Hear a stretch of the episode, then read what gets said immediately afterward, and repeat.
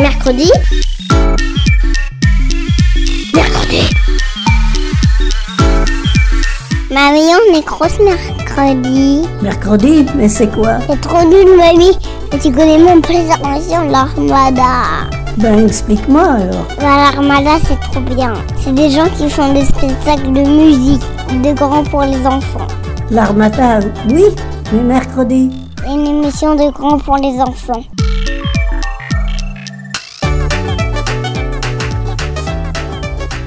Qu'est-ce que c'est l'art? C'est qui un artiste? C'est qui une artiste? À quoi ça sert les œuvres d'art?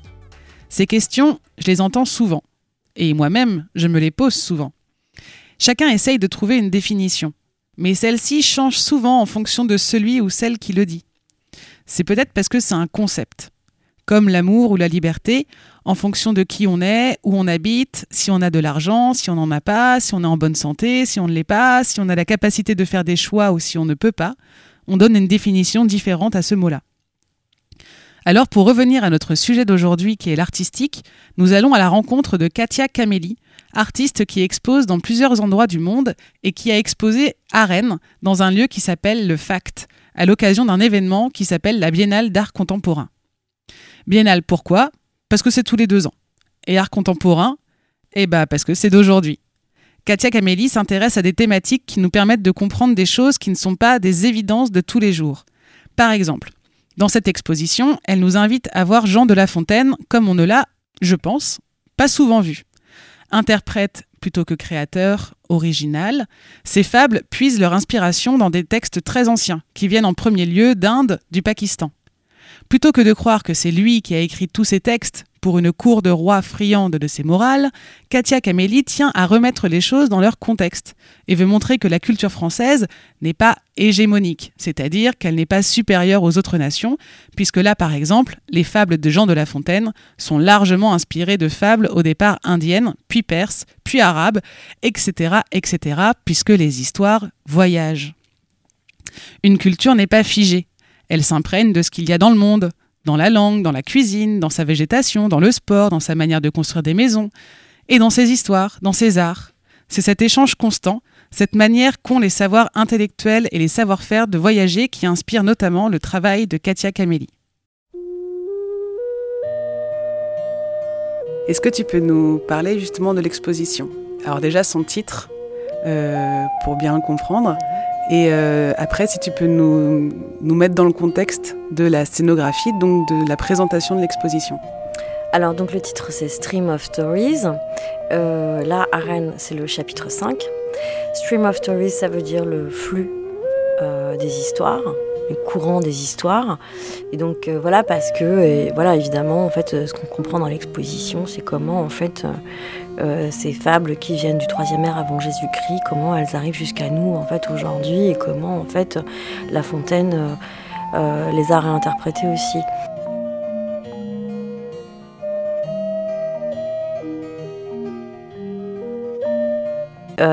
donc ce qu'on voit dans l'exposition, c'est des masques en papier, donc parce que le masque, ça renvoie à la réinterprétation, à quelque chose de théâtral.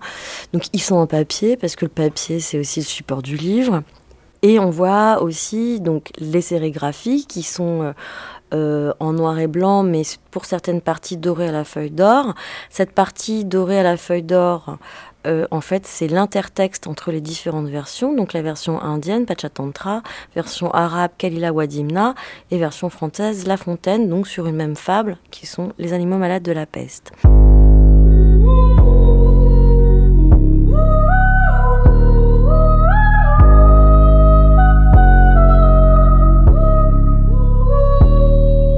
Sur un autre mur, on va voir euh, deux iconographies, qui sont des sortes de collages que j'ai faites à partir d'une collection euh, donc sur une même fable. Donc il y a deux iconographies différentes, une sur la tortue et de canard qui est une fable sur laquelle j'ai travaillé auparavant, dans d'autres chapitres de Stream of Stories, et Les animaux malades de la peste. Donc ce que je fais, c'est que je, recense et euh, je collectionne toutes les iconographies sur une même fable. Donc qui viennent de version perse, parce que là on a perdu la version indienne, version perse, version arabe, il y a beaucoup beaucoup de versions arabes, et puis euh, on va trouver aussi euh, des, une collection très particulière, qui est la collection des feuillets de conche, Feuillet de Conche, en fait, c'était un diplomate français, fan de La Fontaine, qui a euh, eu comme idée euh, de faire euh, illustrer un recueil de fables vierges par un peintre du Lahore. Donc, en fait, on boucle par les iconographies, on retourne en fait en Inde, dans les pays d'origine. Bon, c'est Pakistan, mais à ce moment-là, c'est quand même assez proche.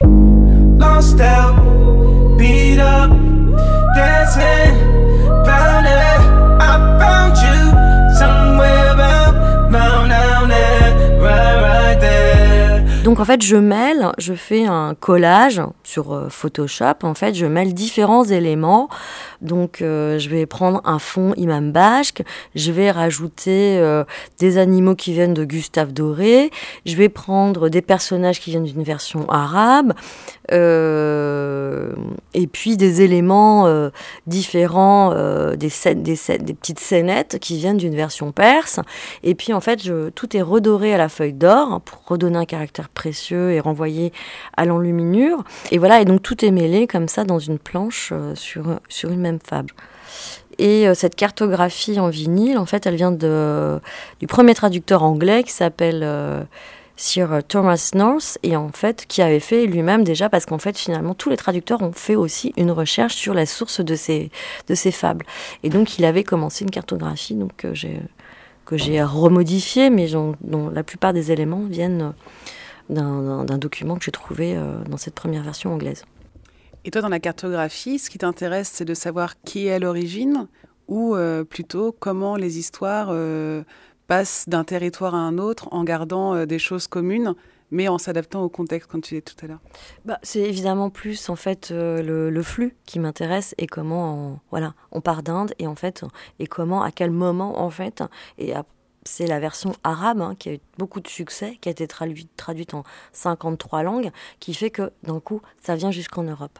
Quand c'est fini, ça n'est jamais, fini. Quand c'est fini, quelque chose grandit. Quand c'est fini, ça n'est jamais, fini. Quand c'est fini, quelque chose jaillit.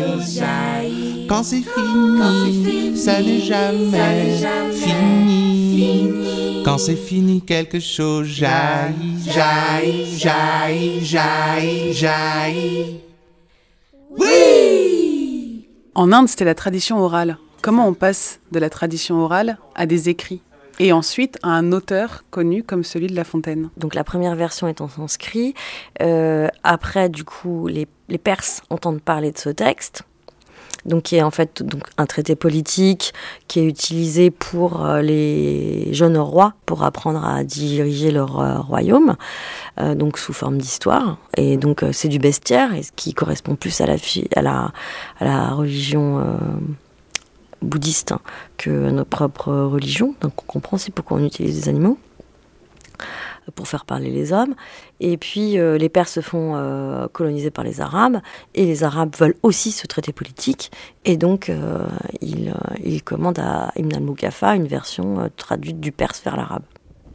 Alors pour toi, est-ce que ce sont des artistes ou des gens qui ont copié des histoires les unes après les autres Ou est-ce qu'à chaque fois, il y a eu une nouvelle écriture Et du coup, des nouvelles manières de raconter les histoires? Bah, à chaque fois, il y a une nouvelle écriture. C'est plutôt ça qui m'intéresse. C'est comment, en fait, une histoire se modifie en fonction du contexte. Donc, on, on voit dans l'exposition que, donc, il y a des sérigraphies. Il y a quatre sérigraphies.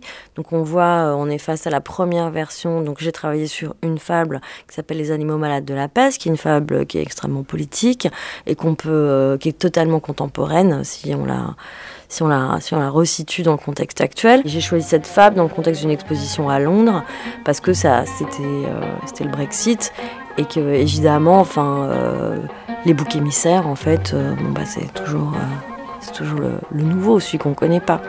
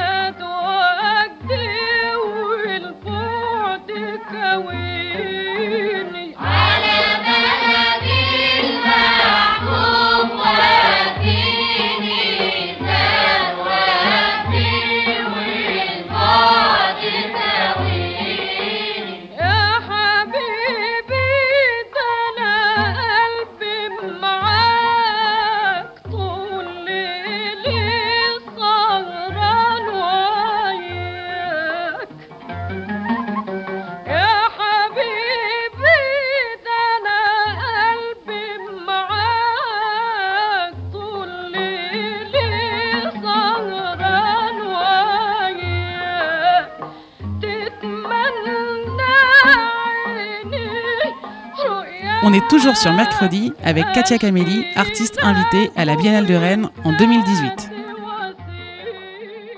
Les premiers écrits euh, donc, viennent d'Inde. C'est ça. C'est de quelle époque? Donc c'est le troisième ère avant Jésus-Christ, ça s'appelle le Pachatantra. Donc au début c'est des contes oraux. Et alors comment tu expliques que euh, depuis si longtemps, ces histoires-là, elles parlent encore aux hommes d'aujourd'hui? Parce qu'en fait, euh, bon, déjà d'une, on apprend très peu de l'histoire. hein, Euh, et, je pense qu'elle parle toujours aujourd'hui, parce qu'en fait, euh, si on les recontextualise, en fait, on se retrouve dans des contextes qui sont toujours les mêmes, en fait, et qui sont assez primaires, on va dire. Et il y a toujours, enfin, c'est un traité, des traités politiques, hein, donc, euh, enfin, c'est un traité politique, en fait. Donc, c'est comment se comporter, comment diriger. euh, euh, comment, co- comment comprendre une société. Donc ça, c'est un, peu, c'est un peu éternel. Tu disais que ta grand-mère connaissait ces histoires-là. Est-ce que du coup ta grand-mère en devient une interprète? Ma grand-mère en devient aussi une interprète. On est tous des interprètes, en fait. Et donc La Fontaine, c'est aussi un interprète d'une certaine manière. Et toi, dans cette histoire-là, tu te situes à quel endroit avec les cinq chapitres que tu as créés? Euh, ben moi, je suis aussi une traductrice. Et, évidemment, ce rôle-là m'intéresse parce qu'en fait, je pense que fondamentalement, en fait, en tant qu'artiste, on est traducteur en fait d'un contexte, euh, d'une pensée. euh, on n'invente finalement rien en fait. On puise, en tout cas, pour ma part, en fait, je puise euh, dans le réel euh, et, euh, et dans les textes, dans l'histoire de l'art, des éléments que je réinterprète.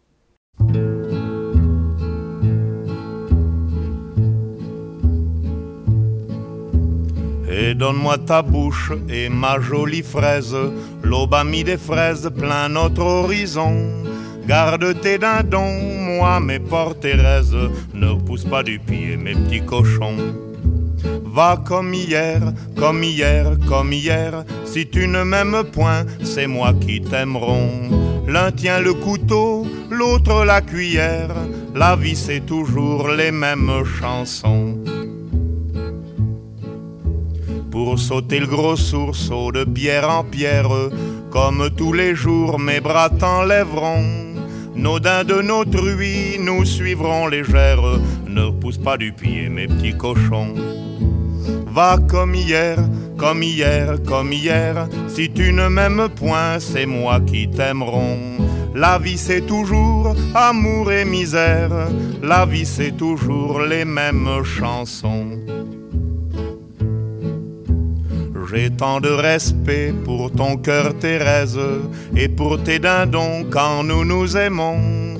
Quand nous nous fâchons et ma jolie fraise ne repousse pas du pied mes petits cochons. Va comme hier, comme hier, comme hier, si tu ne m'aimes point, c'est moi qui t'aimeront. L'un tient le couteau, l'autre la cuillère, la vie c'est toujours les mêmes chansons. One. J'aime écouter la radio mercredi. Alors mon parcours, euh, bah, j'ai fait les, j'ai fait les beaux-arts à Bourges. Puis après j'ai fait un post-diplôme qui s'appelle le Collège Invisible. Et, hum, et voilà, je suis donc euh, franco-algérienne. Et euh, voilà, fais- mon histoire est un peu particulière parce que euh, j'ai vécu euh, une partie de ma vie en Algérie, mais qui, est- qui était les vacances euh, scolaires, puisque mon père habite en Algérie. Donc je faisais toutes les vacances en Algérie et toute la période, euh, toute la période scolaire en France. Donc j'ai fait les allers-retours en fait un peu toute ma vie. Et j'ai beaucoup travaillé euh, en Algérie puisqu'il y a peu d'images qui sont produites et que c'est un contexte euh, évidemment qui m'intéresse. Donc euh, voilà pour le parcours. Et puis de- depuis euh, que je suis sortie des Beaux-Arts, ben, j'ai une pratique euh, artistique et qui est principalement sur l'image. Je travaille beaucoup l'installation, beaucoup le son aussi en fait. Le fait que tu aies passé un peu un moment de ta vie, en tout cas entre la France et l'Algérie, dans une période voilà, des vacances, de l'école, est-ce que toi, ça t'a mis des fois en situation d'interprète ou de traduction par rapport à des choses que tu pouvais ressentir? Ben, c'est un bon point, effectivement. Euh, je pense que du coup, j'ai toujours été dans une sorte de traduction, puisque euh, en fait, quand on a deux cultures, je pense qu'on est toujours euh, évidemment que je, regardais l'Algérie par le prisme aussi de la culture française, et donc avec une forme de distance et que je regardais la France aussi avec la distance que je pouvais, euh, que, ma double culture algérienne me donnait aussi sur le contexte dans lequel j'étais. Donc en fait, euh, j'ai toujours été euh, entre deux contextes très différents. Et il se trouve que euh, ben, quand j'étais jeune, en fait, je voulais être hôtesse de l'air et j'adorais être dans les aéroports parce que pour moi, c'était mon espace à moi. Et, euh, et voilà, ou être entre, entre, sur la mer ou face à la mer, parce que comme ça, c'est un espace un peu que, d'ailleurs, un, un, un, penseur indien qui s'appelle Omika Baba appelle le tiers-espace. C'est l'espace de l'entre-deux, en fait. Et euh, j'ai mon travail est beaucoup axé là-dessus aussi sur cet espace de l'entre-deux. Qu'est-ce qu'on peut, qu'est-ce qui peut se créer dans cet espace-là? Comment cet espace-là nous permet de, euh, de projeter euh, de nouvelles idées, de nouvelles pensées? Toi, en tant qu'artiste, tu te définis comment? Si tu arrives à te trouver une définition euh, bah c'est ce que je disais tout à l'heure. Hein. Je, me, je, je, me définis euh, en, en, tant que traductrice, en fait. Et voilà, sauf que j'utilise euh, ben, différents médiums. Euh, J'essaie de faire. Il y, a le traducteur qui s'appelle Omar Berada, qui est, qui, est, dans le film, qui est montré dans l'exposition, et qui parle du rôle du traducteur comme celui qui fait passer. c'est pas simplement la traduction, faire passer du liquide d'une bouteille à une autre bouteille, en fait. C'est vraiment, en fait, augmenter euh, augmenter euh, un contenu et pour le, modifier et euh, lui donner une nouvelle interprétation euh, dans un contexte différent.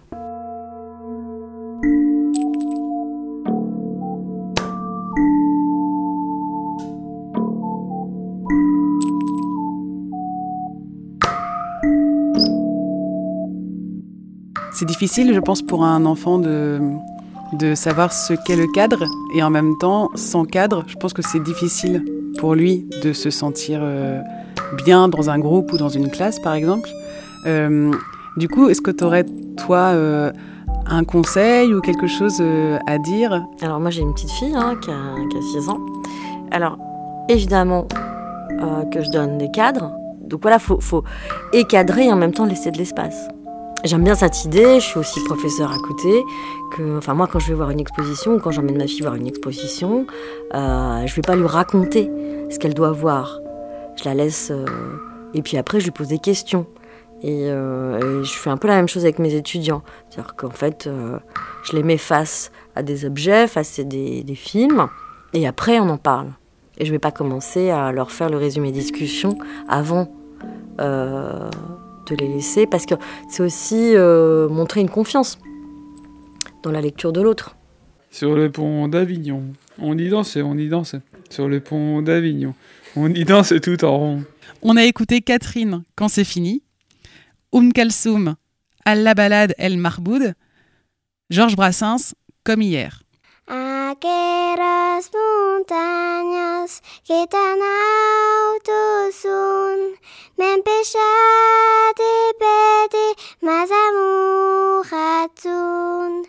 Ou kesam sus era émission mercredi pour être calandros.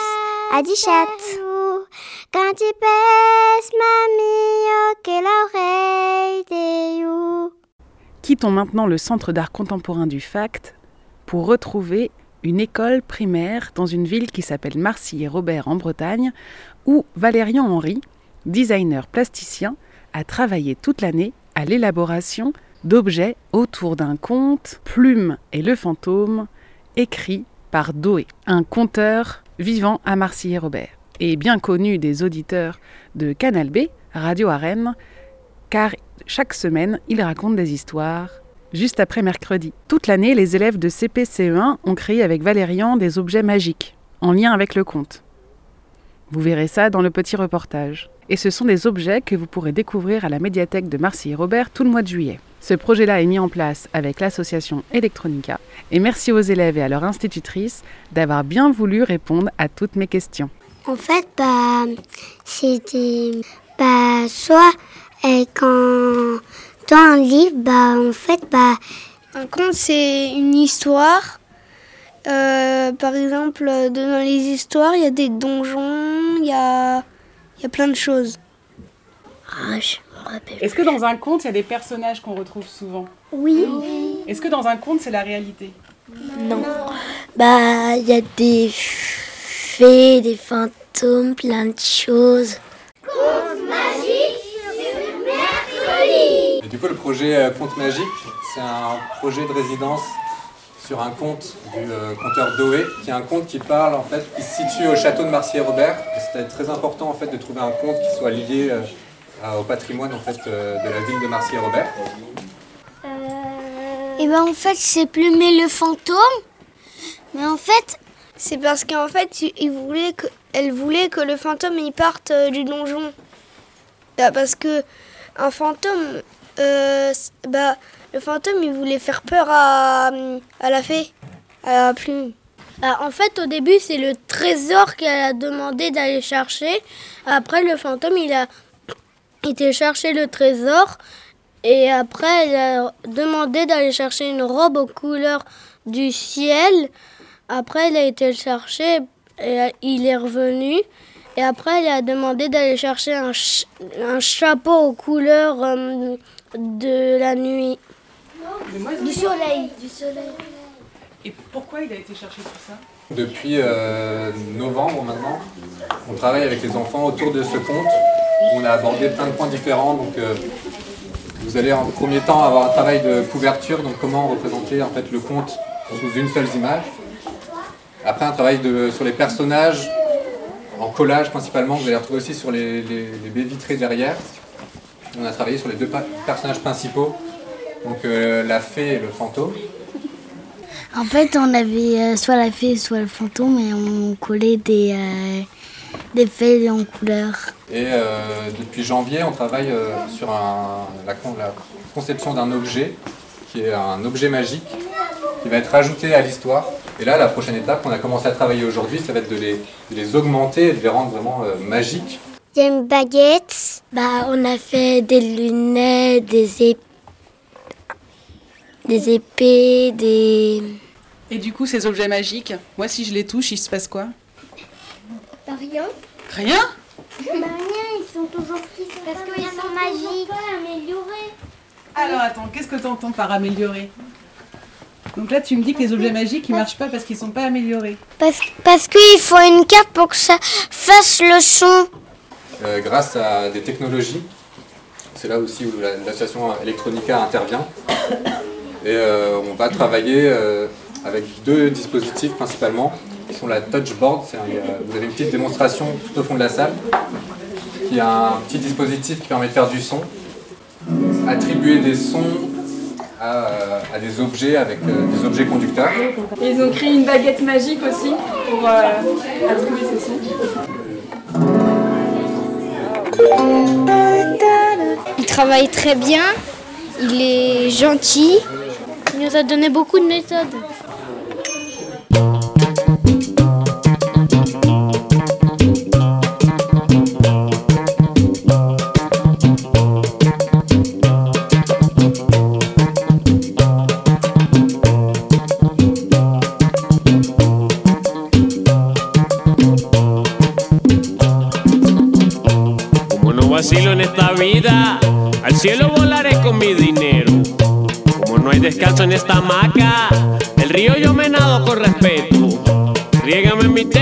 Pastillas, riégame mi té en el momento.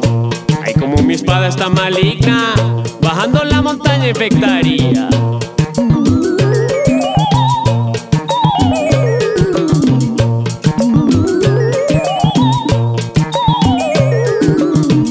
Camino escarbando en la basura, en busca de muñecos impregnados,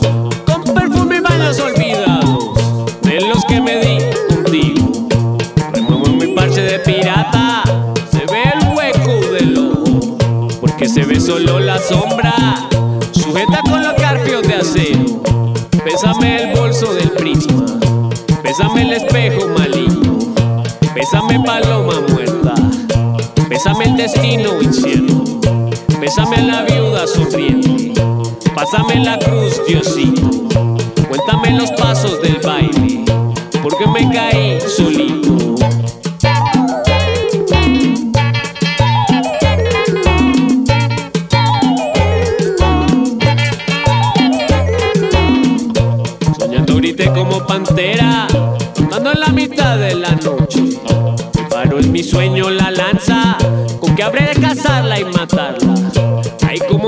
raza maligna, bajando la montaña infectaría. Muñeco que me lance una mirada, podría en otro tiempo cantar.